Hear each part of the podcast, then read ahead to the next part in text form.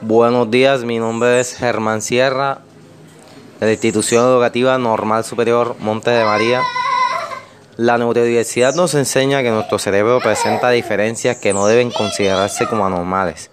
Por el contrario, deben verse como una manera de demostrar habilidades.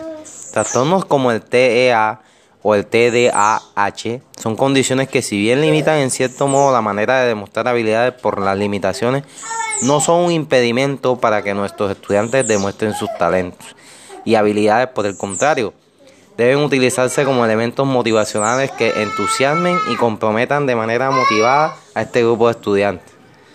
Se hace necesario entonces que la, la neuroplasticidad e interdisciplinariedad que apoya al docente en estos procesos y llega al éxito en el proceso de enseñanza-aprendizaje.